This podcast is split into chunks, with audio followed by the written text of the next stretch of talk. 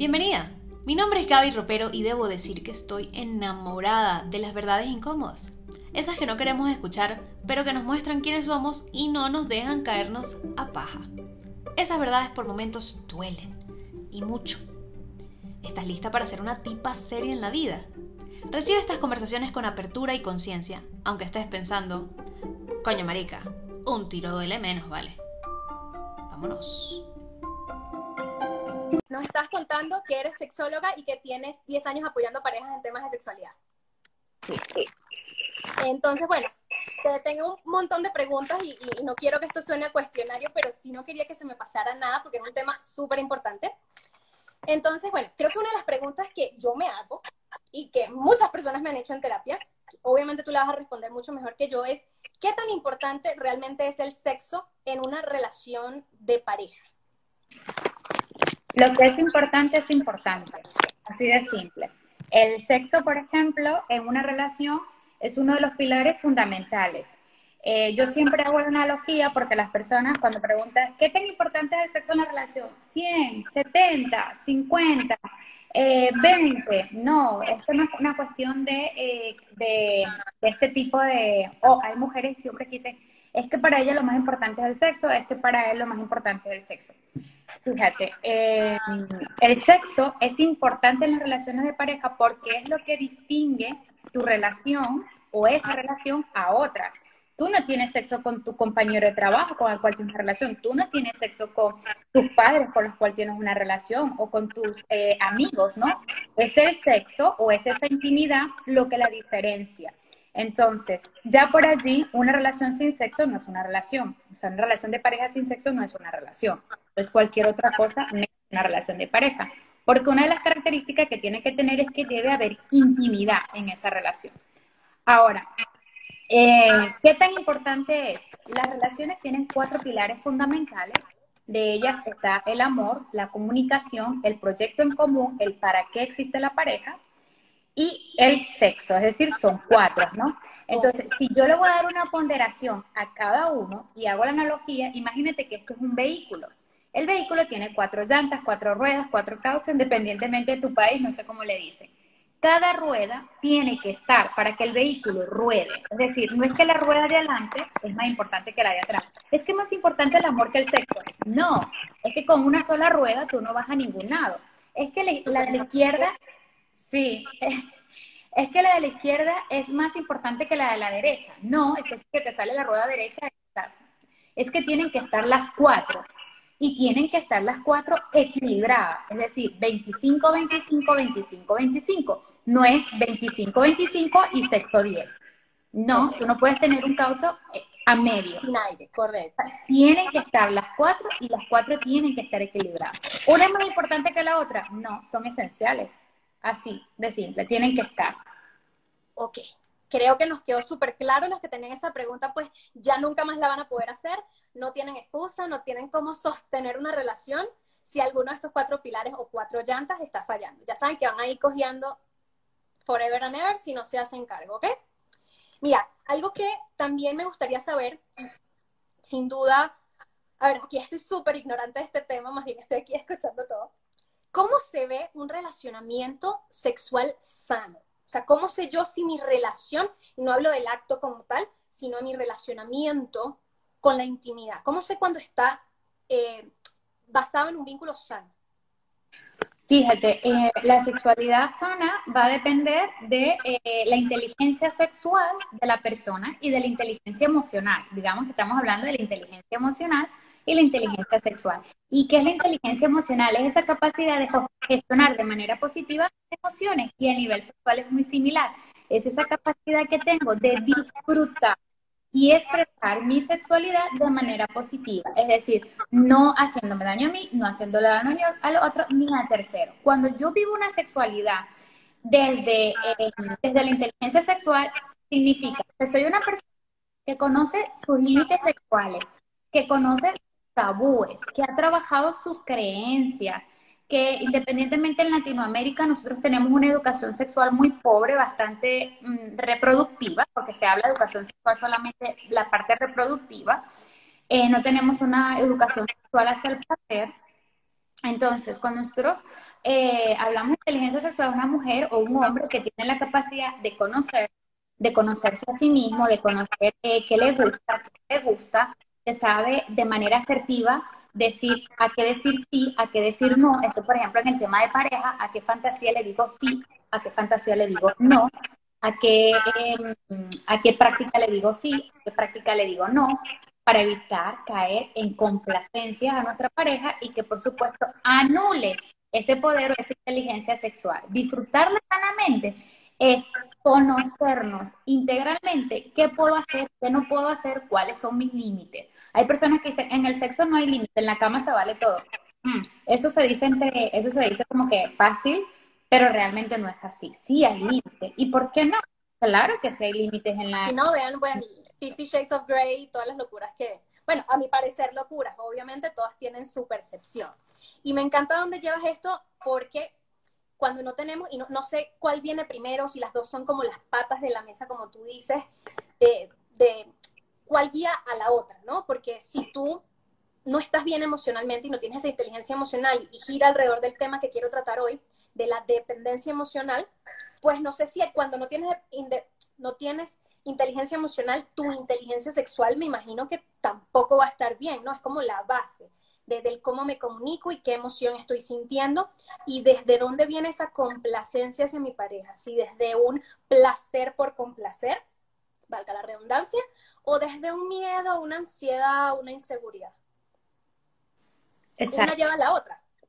Sí, eh, realmente dentro de la inteligencia emocional está la inteligencia sexual porque todo lo que tiene que ver con parte de emociones está relacionado en lo que sentimos, ¿no? De hecho, aunque, que como te, em, la sexología es una ciencia nueva, estamos hablando de que, de que eh, esta ciencia es independiente de la psiquiatría y de la psicología, Muchas veces las personas piensan que para ser sexólogo tiene que ser psicólogo y psiquiatra, que está separada la psiquiatría, que como la medicina lo trataba de la forma biológica y la psicología de la parte conductual. Al ser la sexología una ciencia nueva, nosotros hablamos de lo que es la sexuación.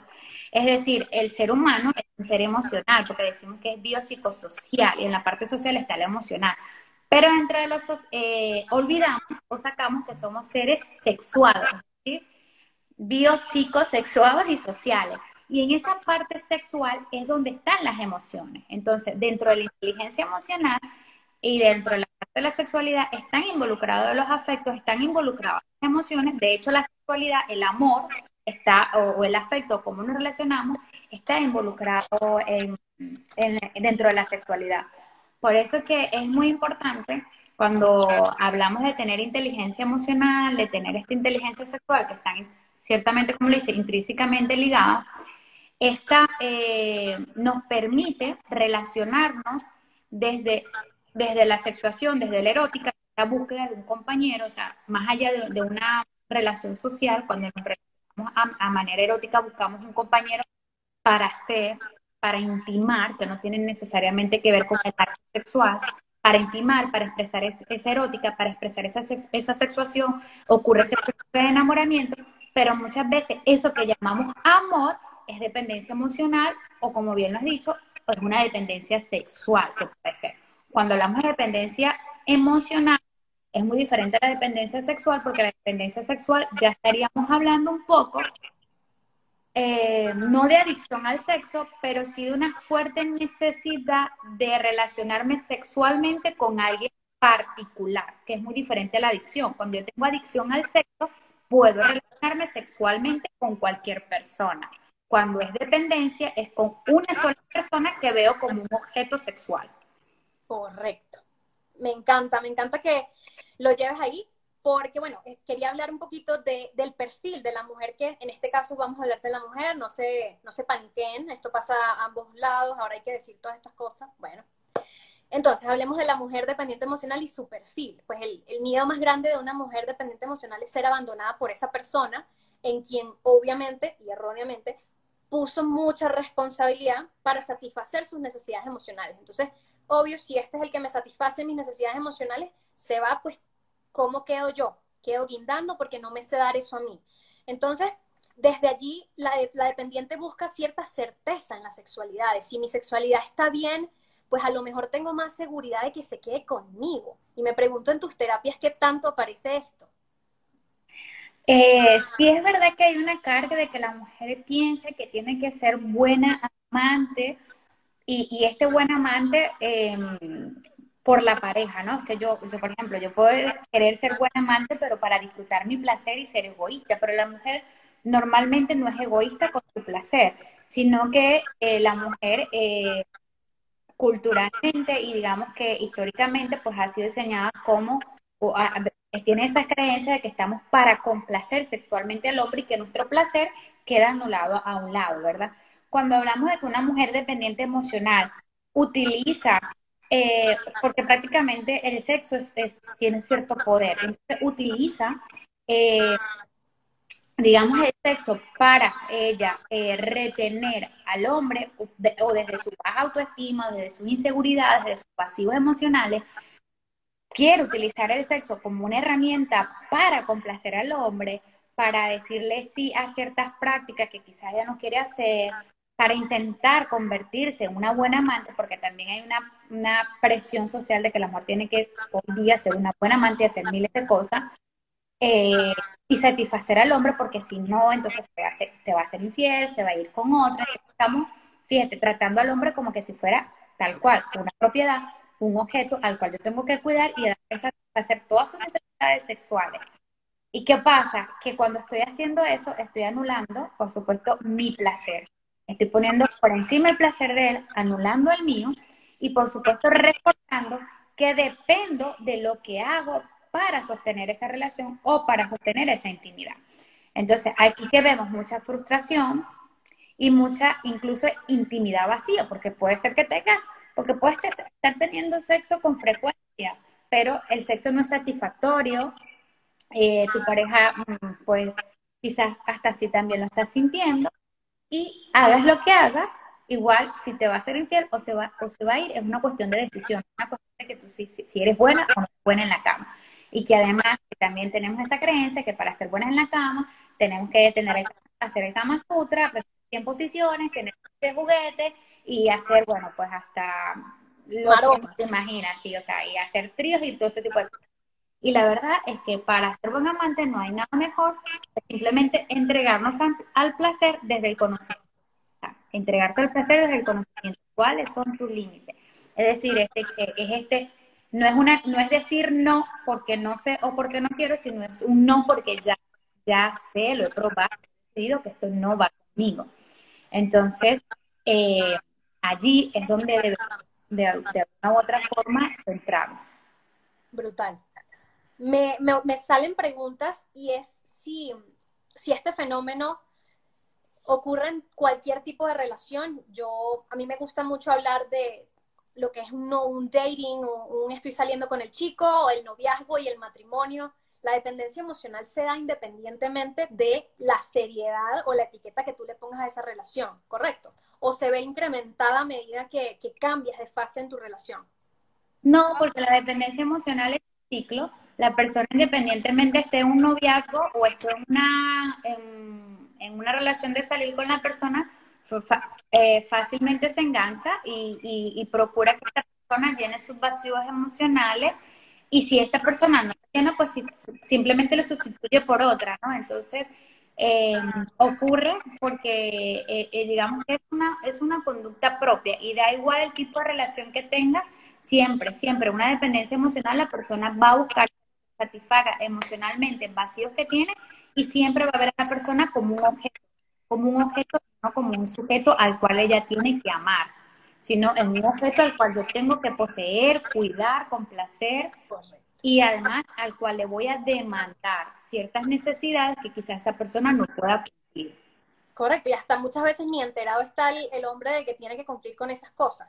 A mí me gusta mucho eh, y me encanta, parece que me lees la mente, eh, este tema de verlo como un objeto porque la dependiente tiene cierto grado de egoísmo donde dice, yo hago esto es para que me des, es para recibir de ti eso que yo quiero, eso que me satisface.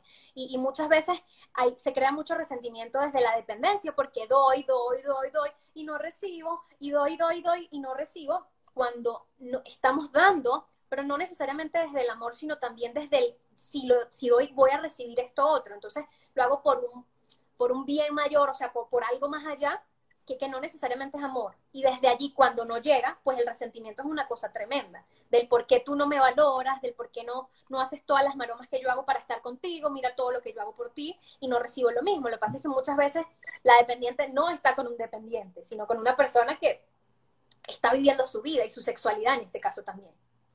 Tal cual. Y que además que más allá de, la, de, de dependencia emocional, este tipo de conducta que tú describes eh, más allá de ser de, una persona con dependencia emocional, es de una persona que con de manipulación, ¿sabes? Entonces ya es, ya estaríamos hablando de, relaciones donde existe una, donde existe una manipulación y eh, manipulación y exigencia. Correcto. ¿Cuáles has escuchado en tus terapias y has visto cuáles son las estrategias que suelen usar mujeres que son inseguras para encontrar esa certeza eh, en la sexualidad. Pues eh, tengo un tema o, yo me puse como a lanzar ideas y, pensé, bueno, me imagino que son los temas de apariencia son súper importantes, el cómo me veo, el debo estar de cierta forma presentada y, bueno, traicionándonos y, y, forzándonos también a entrar en un molde que, bueno, como te digo, pues películas y cosas y televisión que hemos visto, pero ¿qué tanto atormenta a una mujer en, en su sexualidad, hablando de una mujer dependiente, la apariencia física y, lo que le ofrece su pareja. Fíjate que más que la apariencia, yo diría que cómo le complazco. Okay. Y claro, estoy pendiente de cómo me veo, cómo me va a ver, pero también es, es cómo le complazco. Entonces, es cómo, le, eh, cómo, cómo puedo complacerle eh, a nivel sexual para evitar el abandono. Y ahí es cuando muchas veces la mujer comienza a acceder a prácticas o a situaciones que posteriormente eh, generan conflicto en la relación, pero obviamente han sido creadas desde, desde, desde tu inseguridad, han sido eh, creadas desde tu responsabilidad, ¿no? Porque quizás forzado, a tu pareja a, a realizar eso, ¿no? Y tú, en, tu, en tu postura de complacer, eh, actúa, actúa de esta forma. Sí es cierto que, por ejemplo, eh, algunos hablamos de autoestima sexual. Sí es cierto que, fíjate, que sí, es como contradictorio, ¿no? Porque si una persona con dependencia emocional hablamos de que segura, no tiene una autoestima de alguna u otra forma sólida, sana, siempre, eh, no es que se quedó esto es constantemente variante en nosotros, ¿no? eh, habrá situaciones que está alta, baja, y vamos allí como que equilibrándola y dándonos cuenta rápidamente, hey, esto no lo puedo permitir, ¿qué me está pasando?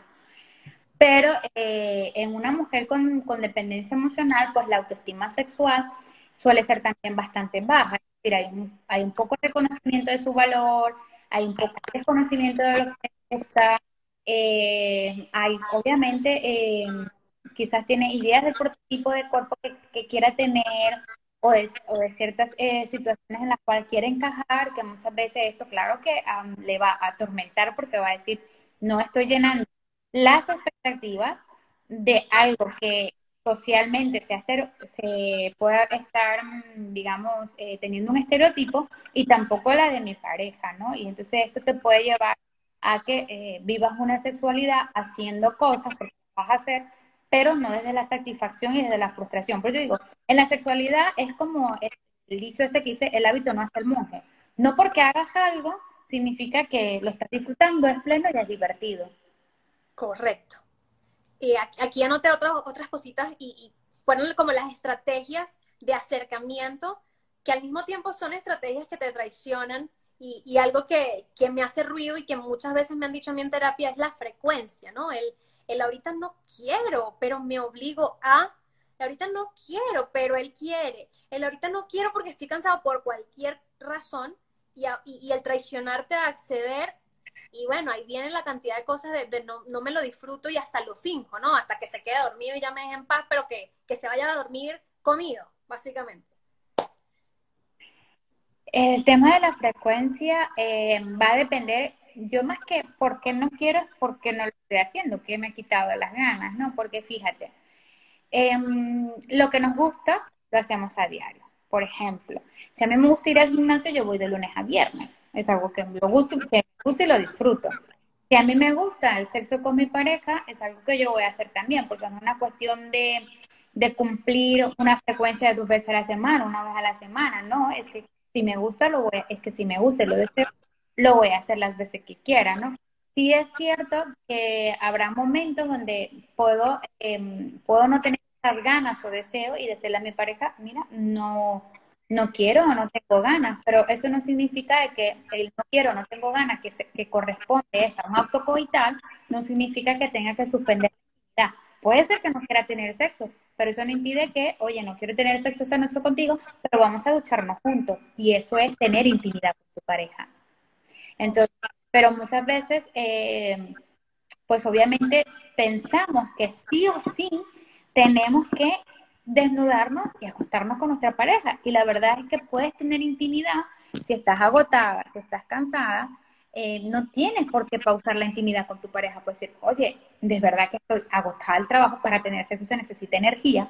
Y muchas veces todos, yo creo que la mayoría espera la noche para tener sexo cuando ya estás agotado. Totalmente. Y para tener sexo necesitas energía, no es que vas a dar lo último que te queda ahí en el acto sexual. Pues que yo esté agotada, que ya tenía un día muy pesado, pero significa que diga, oye, bueno, estoy muy agotada, eh, vamos a dormir desnudo, vamos a abrazarnos, vamos a acariciarnos, vamos a...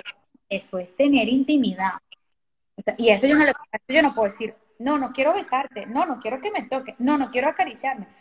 Eh, estás prácticamente diciendo, no quiero que me lo metas, prácticamente porque es que no tengo energía para responder a eso, quizás no tengo tampoco ganas o me va a venir el periodo, o qué sé yo, lo, lo que realmente sientas en el momento. Pero ¿por qué decir no a la intimidad? Cuando digo no a la intimidad es porque algo está pasando en la relación. Y eso es importante puedo decir no a la esta pregunta, pero no tengo por qué decir no a la intimidad. Brutal, yo creo que todas se cayeron así para atrás y que, oh, por Dios, es cierto. Y me encantaría que le dieras un consejo o alguna forma de, comunicarse. A ver, yo tengo las mías desde, desde mis conocimientos, pero es un tema delicado, pues hay emociones en juego en ese justo momento, porque también pasa mucho que si efectivamente la mujer dice, no, en este momento no tengo ganas o no quiero tener intimidad porque no me da la gana, entonces la pareja se resiente o le dice que no le está cumpliendo. Todo este tipo también es esta comunicación de manipulación de la pareja que alguna vez habrá pasado para que la mujer diga, esto no lo repito, es que no le puedo volver a decir que no, porque entonces mira cómo se pone. o sea, me llega mucha gente donde hay violencia sexual en este, bueno, no sé si se llame violencia sexual, eh, pero, pero ciertos ataques eh, en términos o retaliaciones porque entonces me dijiste que no. Sí, eh, es cierto que cuando no, no hay una, pero eso, eso ocurre cuando la pareja no tiene una buena comunicación. Entonces, cuando yo no hablo abiertamente del sexo en mi relación de pareja y adicional a ello no tengo una buena comunicación, ocurre que frente negativa de un encuentro sexual, mi pareja, ah, pues entonces, es que entonces si no tengo sexo, lo veo todo el día molesto, o está ya todo el día molesta, o este, no sé, si comienza a, tomar represalias contra, contra el cónyuge que simplemente no ha tener intimidad. Pero fíjate que hay dos cosas. Eh, que lo importante es entender o comprender y comunicar por qué no puedes y además no es que estás obligada o que tu pareja está obligado, pero es que se supone que es como que no, no es que no te quiero un beso porque no, no, me da la gana, no me siento bien y dice, oye cariño, no te puedo dar el beso esta noche, pero mañana que me sienta mejor, te, te lo devuelvo a doble. No es simplemente no porque no y porque tengo derecho a decir que no y si es, si es violencia, entonces, ¿sabes? tienes que entender también que tienes una relación y que tienes que haber intimidad y que tienes que haber sexo. Si no, si eres honesta con tu pareja, muchas veces esta conducta es de, em, es de, es de protección frente a no quiero tener, no quiero tener sexo contigo porque no me atrevo sexualmente, pero no, no, no estoy abiertamente para decírtelo. No me atrevo. No me atrevo. Brutal. Y esta misma a ver, en temas de, frecuencia o holding back, como, como que utilizar también el sexo, porque la, dependiente emocional no solo tiene estrategias de acercamiento, sino también tiene estrategias de protesta cuando el acercamiento no está ocurriendo. Entonces, a ver, suena paradójico decir, no quiero tener sexo contigo porque no te siento cerca, cuando lo que quieres es que se acerque, pero ¿qué tanto se utiliza, o utilizamos en este caso las mujeres, el sexo como una estrategia de protesta contra lo que está pasando en la relación? Muchísimo, y también es una eh, conducta eh, bastante activa para la relación, porque yo no puedo utilizar como premio castigo en mi relación. O sea, yo tengo sexo con mi pareja porque le deseo, porque me atrae sexualmente, porque le tengo ganas, no porque si se portó bien o se portó mal, no porque si me llevó a la fiesta o no me llevó a la fiesta, no porque si me dio el dinero que le pedí o no le pedí. Entonces, te la doy o no te la doy. Entonces, que estoy comercializando mi sexualidad con mi pareja, no estoy en una relación para juzgar, ah, te la ganaste o no te la ganaste, te ganaste una noche de sexo conmigo, no. Es por el simple hecho de que quiero fusionar contigo, quiero disfrutar contigo, te deseo, se supone que me deseas de hecho, en la relación, más que sentirte amada, la pareja necesita sentirte, sentirse deseada. Es propio de la naturaleza del hombre, porque a ti tu madre te ama, tu te ama, tus amigos te aman, pero tú quieres sentirte deseado. Ok, perfecto. Y algo que también ocurre cuando la mujer es dependiente emocional es esa hipervigilancia de la reacción de la pareja y la respuesta, donde empezamos a sobrepensar, ¿no? donde, ay, me le acerqué y entonces él no respondió en la misma medida, entonces, no, ya no me quiere, y empezamos a, darle un significado al sexo, más allá del acto sexual, sino a lo emocional, al debe ser que está bravo conmigo, al debe ser que le gusta a otra, o sea, un montón de significados que no tienen nada que ver con el acto sexual que está ocurriendo.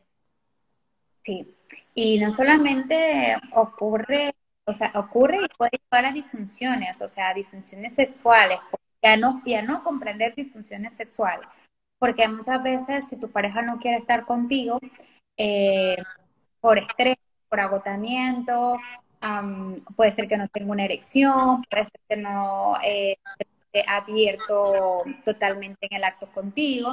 Entonces tú comienzas a decir eso de que eh, me, fui con el comentario que porque es excelente. Me pasa que al principio pensé que el sexo era premio y castigo y le digo, vale, estoy castigando a mí, misma. Y me, dio risa porque digo, es así. Normalmente pasa así como dice la chica en el comentario. Estaba respondiendo, pero estaba leyendo a la vez los comentarios. Pero como te decía, efectivamente esta situación puede generar eh, disfunciones, disfunciones en, en, la, en la dinámica sexual de la pareja, ¿no? Porque eh, desde mis inseguridades voy diciendo que es que mi pareja no me desea, voy sintiendo que, quizás es un, ah, incluso puede verlo como rechazo, cuando no es un rechazo netamente sexual. Es difícil de verdad para el otro hacerle entender a la pareja que prácticamente está pasando por un momento, por una situación que eh, simplemente no le lleva a satisfacerle sexualmente. Porque muchas veces también la mujer con dependencia emocional suele ser sexual también muy exigente. Correcto.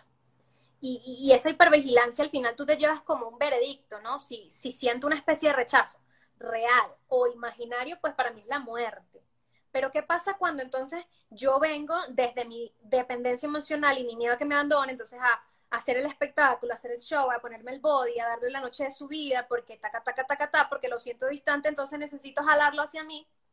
Y, si, y él me responde y acepta esa invitación, entonces, en la dependiente emocional se genera en el cerebro, porque cualquier estrategia de acercamiento que funciona a la mujer, más que placer en este caso, le da calma y descanso a su mente. Es una cuestión como, y puedes estar montada sobre el tipo y estar así, no, si sigue conmigo, aquí está. Porque lo hacíamos con una intención de calmar la ansiedad y el miedo a ser rechazadas. Entonces, tampoco hay disfrute cuando lo buscamos desde esa intención para nada.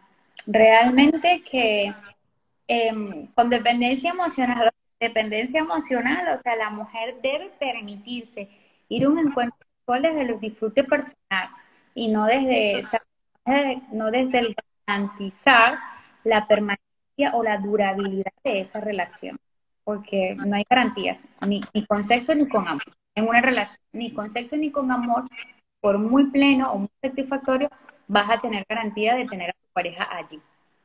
Creo que en general, muchachas, hay que reconciliarse con la posibilidad de ruptura, con la posibilidad de que no funcione, y desde allí van a ser dos seres que si los dos se reconcilian con esa idea, dos seres que son ellos mismos, que son libres, porque no, no tienen la cadena, ¿sabes? todas esas obligaciones que tú crees que debes cumplir para que eso funcione porque tiene que funcionar. Desapégate de que tiene que funcionar para que puedas disfrutar no solamente de tu relación, cuando se toman el café, que para dónde agarró, que no sé qué, sino también de tu sexualidad, porque esto no es algo de lo que se habla, pero que se sufre muchísimo.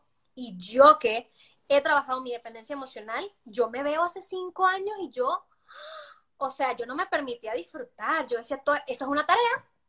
Es, hay personas que lo ven como una tarea es una tarea que tengo que hacer bien, entonces para que no sé qué, cuando ni la, probablemente, o sea, mi esposo ni ha enterado que eso estaba pasando porque jamás me atreví a verbalizar que tenía miedo. A lo mejor ni era consciente. Entonces, todas, muchachas, todas estas dinámicas que estamos haciendo es uno para que te des cuenta que estás cagada del susto. Y que desde ahí no solamente estás limitando el disfrute y la libertad de tu relación de pareja, sino de tu intimidad. Y tú solamente tienes veintitantos una sola vez. O sea, disfrute disfrute y permítase disfrutar que esto no es asegurar que el tipo se quede. Esto es vivir una vida plena con esa persona y una vida sexual plena también. Liz, para cerrar un poco esta idea, ¿qué consejos nos das a todas para disfrutar un poco más esa sexualidad? Pues se habla mucho del, del conocerte, del estimularte tú misma, de darte tú la oportunidad de saber qué te gusta y poderlo comunicar. ¿Qué pasa si me da pena? Comunicar eso? ¿Qué pasa si no me enseñaron? Si me dijeron que, la sexualidad era un tabú, ¿cómo, me permito dar ese primer paso a decir, listo, ya voy a trabajar mi dependencia emocional, pero ¿cómo me permito ser más libre a partir de hoy con mi sexo? Fíjate que mm, sí es verdad que hablamos mucho del autoconocimiento y siempre nos quedamos en el de explórate, conoce, y, y, llega un punto en que tú dices, pero ya va, yo sé que tengo una vulva, yo sé que tengo un clítoris, ¿qué más me voy a conocer? Es como que conoce tu mano, todo lo que puedo ¿no? La verdad que el conocimiento no viene de tanto de tu cuerpo, sí, es verdad. El momento que tú dices, ok, me gusta, tengo historia aquí, o sea, el conocimiento viene de saber qué deseas, en el, o sea, qué piensas del sexo, qué piensas del placer y qué deseas recibir en tu relación pareja con respecto al sexo, ¿no?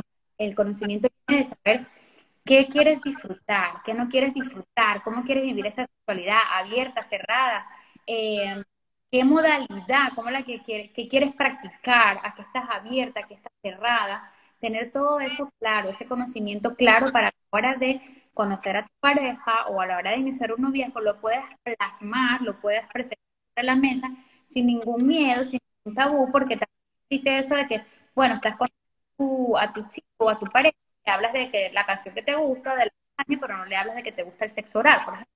Como que, uy, no puedo decir eso. Entonces vas a la cama con una persona que va aquí a explorarte, a ver si, a ver, a tocar, a ver si te gusta, si no te gusta, y también pretender que es en la cama donde vas a dirigir a tu pareja. Correcto. En la cama hay mucho silencio también. Sí, claro. ¿Será que le gusta, que no le gusta? ¿Será que toco aquí, toco allá? Y fíjense, todo eso se hace fuera de la cama para luego llevarlo a la cama y cuando lo vamos a hacer en la cama lo podemos hacer de juego.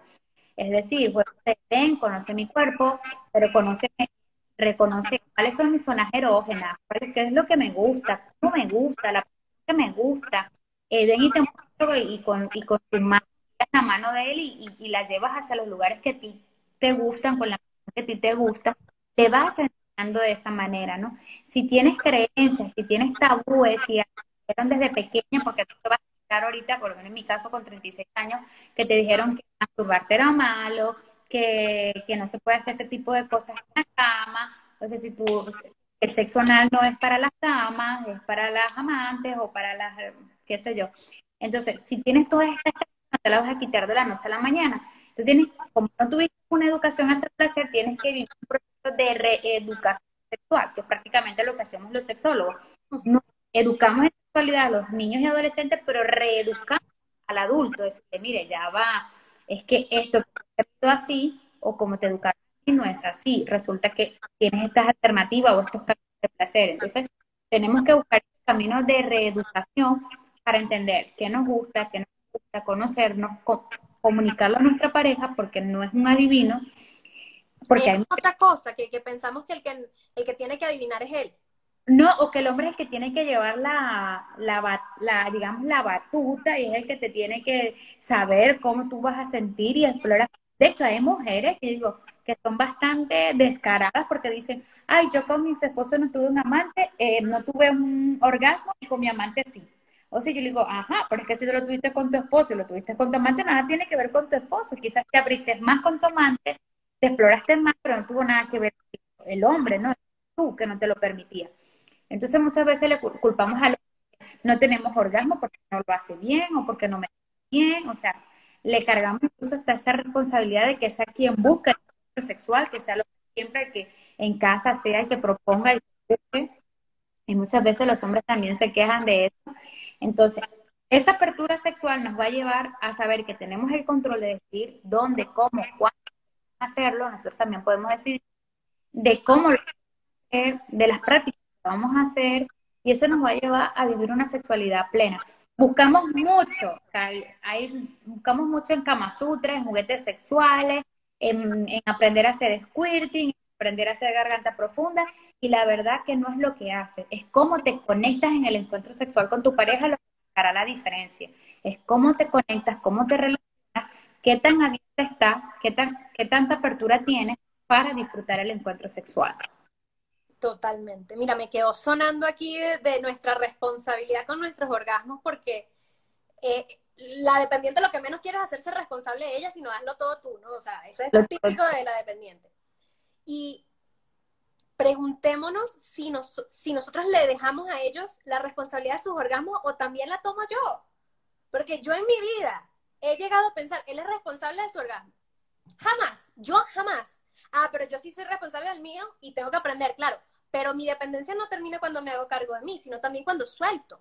Cuando me quito yo la carga de esto tiene que salir así y eso tiene que ser un show y él tiene que disfrutar y él tiene que poner esta cara y él tiene que no sé qué, no sé qué, no sé qué. Entonces creo que son dos partes importantes, el hacerme cargo de mí y entender que él también se hace cargo de él y que también sin duda tiene un decir en todo esto y que no soy yo la que defino si esto es, es un acto sexual exitoso o no, dependiendo de qué tan puta me volví o de qué tan hábil fui esta noche, ¿correcto? Sí, y no, y fíjate que cuando dices, eh, uno no se pregunta, él es responsable de su orgasmo, que lo tengas.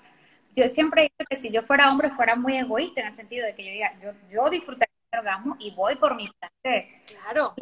Si, si, lo tuviste o no lo tuviste, mira, ese es tu problema, no es mi responsabilidad que tú tengas un orgasmo y eyacules, yo te tuve el mío, es tu responsabilidad también eyacular porque yo soy responsable de mi, de mi placer, mi pareja es responsable de, su placer y dice, bueno, somos dos, eh, cada uno responsable de nuestro placer y somos egoístas.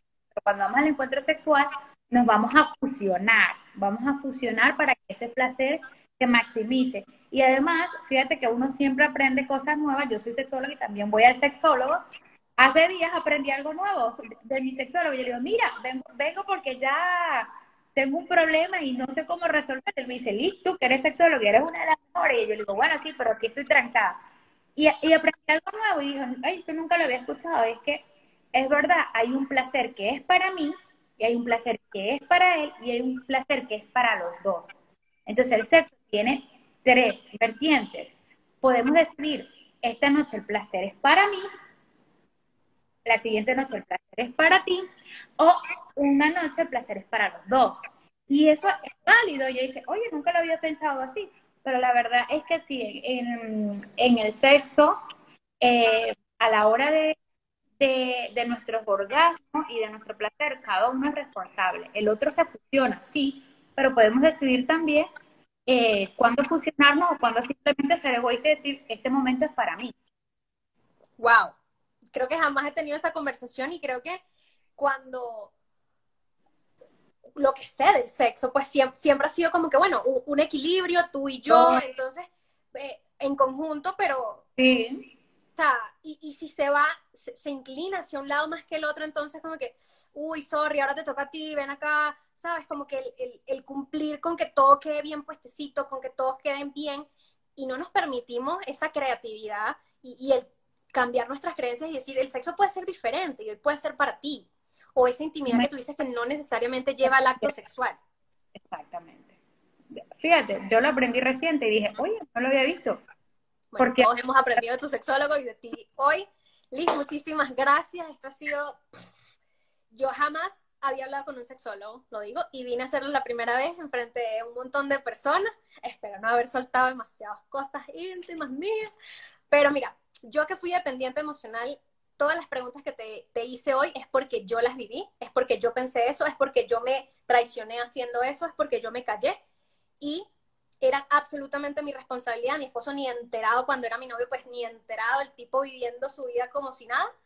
Y entonces ese resentimiento seguía y seguía y seguía precisamente por yo hacerme cargo de mí y de él al mismo tiempo, ¿no? Entonces, no separar esas cosas y, de nuevo, muchachos, toda esta línea de contenido de dependencia emocional, fíjense cuántas vertientes tiene porque la dependencia emocional no perdona ninguna área de tu vida y la sexualidad entra en ese paquete. ¿ok? Entonces, bueno, quiero agradecerte por darnos un poquito de libertad, por poner tu granito de arena en que todas nosotras recuperemos nuestros espacios, incluyendo la cama como uno de ellos. Súper agradecida. No, gracias a ti por la invitación. Un beso a tu comunidad y aquí está la orden para cualquier otro tema relacionado a sexualidad y de pareja. Me ha encantado compartir esto contigo. Muchísimas gracias, súper profesional y créeme que todos los espacios aquí en Instagram y fuera, en plataformas, en cursos que vayan a salir, pues me encantaría tenerte con nosotros para que nos sigas instruyendo. Bueno, muchachos, esto queda grabado. Muchísimas gracias por estar aquí y nos vemos en otro live sobre dependencia emocional para terminar esta línea para superar y recuperarnos a nosotras mismas. Bye. Nos vemos. Bye.